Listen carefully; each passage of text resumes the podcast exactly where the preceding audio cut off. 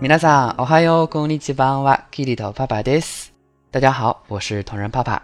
今天这期节目啊，咱们不讲日语知识，来解答一下大家关于日语学习和咱们这套电台节目的一些疑问。我整理了一下大家问过我的一些高频率的问题啊，本期节目为大家一一解答。问题一：怎样又快又好的学习日语呢？呃，其实这个问题呢，本身是一个悖论。 我个人觉得啊，快和好是一个反向的存在，要好就不能快，要快就好不了。记得在《演员的诞生》这个综艺节目里呢，导师章子怡曾经就语言的学习说过这样一番话：语言没有投机取巧的方法，只能很笨拙的去学习。你花多少时间学习，就可以体现多少时间的成就。呃，对于这个理论呢，我是特别赞同的。在周星驰电影《喜剧之王》里，主角总看的一本书叫做《演员的修养》，我觉得这可能就是章子怡作为演员的修养吧。对待每一件事情，都是以极为认真的态度去做的。学日语也是，不要找捷径，扑下身子，一步一个脚印的去学习，可能会更好。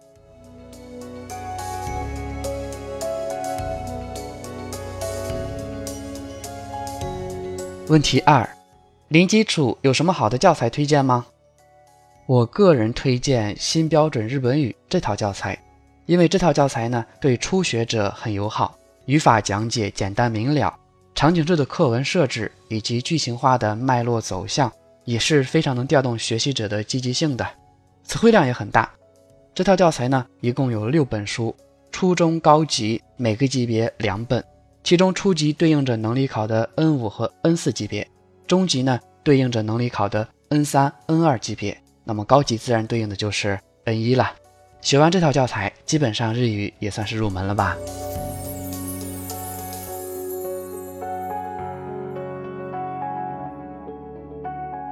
问题三：学日语的流程是什么？从哪里开始学起呢？啊，这开始呢，当然是五十音图了。这个除了我的电台节目之外呢，大家可以关注微信订阅号“出生日语”。我做了一套完整的五十音图视频闯关课程，大家可以去看一下。那学完五十音图之后，就可以进入教材的学习了。我说过的新标准日本语教材，大家可以买一套，什么淘宝、京东、亚马逊啊，都是可以买到的啊。然后循序渐进学习即可。如果不愿意买实体书的话，也可以加我的微信号 c s t r papa，验证消息请说明求教材这三个字。我可以给大家发电子版的教材。那平时大家是可以在我的微信上问我问题的，我看见了呢，也会尽量的答复。当然了，如果大家需要老师专门指导学习的话，也可以报名我的收费课，价格不贵，也就几百块钱啊。我呢会给大家针对课程做全程的解答服务的。啊，说到这儿呢，可能有小伙伴会鄙视我了啊，还不是想挣钱吗？切，嗯，我承认收费课的目的的确是为了挣钱。只是老师也要生活，要吃饭，所以大家一定可以理解我的吧？嗯，如果想报名我的课程，随时可以加我的微信交流。当然了，平常聊天也是没有问题的。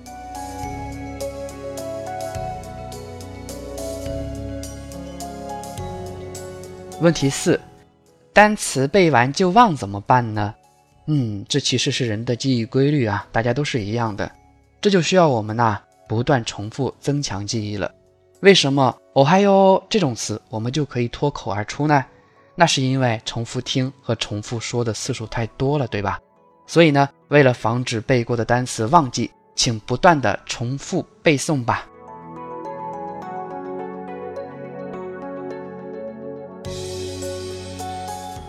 问题五，你为什么叫啪啪？这不是占我们的便宜吗？哈哈哈，这个问题其实我蛮尴尬的啊，很多小伙伴呢会因此骂我。嗯，当时在起这个昵称的时候啊，并没有想到这么多。实际上，这个名字啊是动漫《刀剑神域》里面的主角的名字。我翻配过这个动漫，所以呢也就用了这个昵称。翻配的动漫呢，也是可以在我的微博里看到的啊。Papa 这个说法呢，在日语里的确是有爸爸的意思，但是我绝对没有想占大家便宜的意思啊。因为在二次元的圈子里呢，爸爸同样也是一个单纯的昵称。所以我一开始就用二次元的思维起了昵称，可能不常混二次元的小伙伴就会觉得被占便宜了吧？呃，在这里呢， 我也对这个昵称给大家造成的误解诚心诚意的道歉。本当にすみませんでした。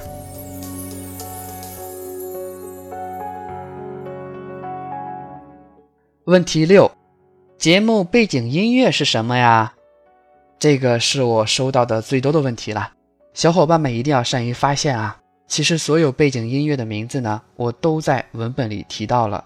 喜马拉雅和网易云音乐和荔枝 FM 都有节目文本，只不过苹果手机的播客和蜻蜓 FM 的同学可能还需要下载一个喜马拉雅或者网易云音乐的 APP，大家可以仔细发现一下。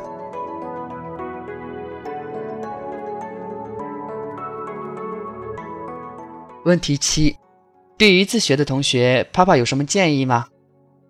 呃，我看到很多想自学日语的同学啊，在四处寻找学习方法。其实啊，学日语跟学英语一样的，从头开始，踏踏实实的学习就可以了。这个时候啊，我们最需要的不是到处找方法，而是买一套靠谱的教材，比如我提到过的新标准日本语，或者是新编日语、大家的日语。那这一些呢，都是市场上比较靠谱的教材了，跟随教材一点一滴的学起来就可以了。入门阶段的时候，建议大家找一个靠谱的老师，让他带你正确入门。